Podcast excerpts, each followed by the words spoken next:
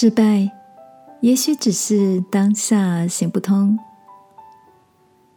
晚安，好好睡，让天父的爱与祝福陪你入睡。朋友，晚安。今天的你有什么新的尝试吗？最近看到了一则讯息，几年前。瑞典搜集了许多知名品牌创新的失败作品，成立了失败博物馆。他们展示了这些因为设计不良或是实用性不佳而被市场淘汰的产品，其中有 Apple 的掌上型电脑、Google 眼镜、咖啡口味的可口可乐等等。虽然这些产品，不受到市场的接受，却提醒大众，失败是创新的基石。这也让我想到，我们常用来记事的 memo 纸，3M 的便利贴，其实一开始也是一个失败的创作。原本 3M 的科学家 Dr. Silver 的任务是要开发更强劲、更坚固的粘合剂。而他却意外的发现一种粘合配方，只能轻轻的粘在表面上。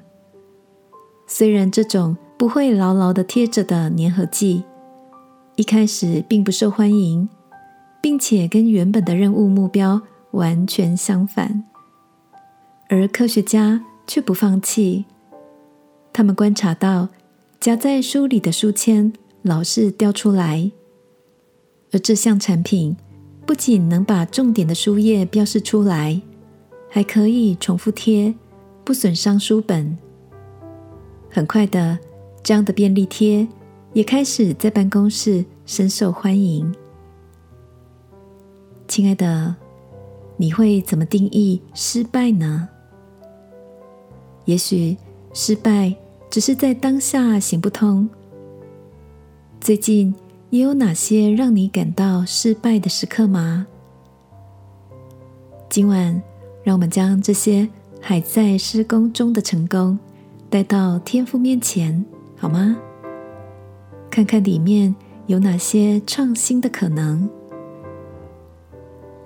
亲爱的天父，那些让我感到挫折的大大小小的失败，求你帮助我看见新的可能。转个弯，或许就是一个出色的好材料。祷告，奉耶稣基督的名，阿门。晚安，好好睡。祝福你，发现新的可能。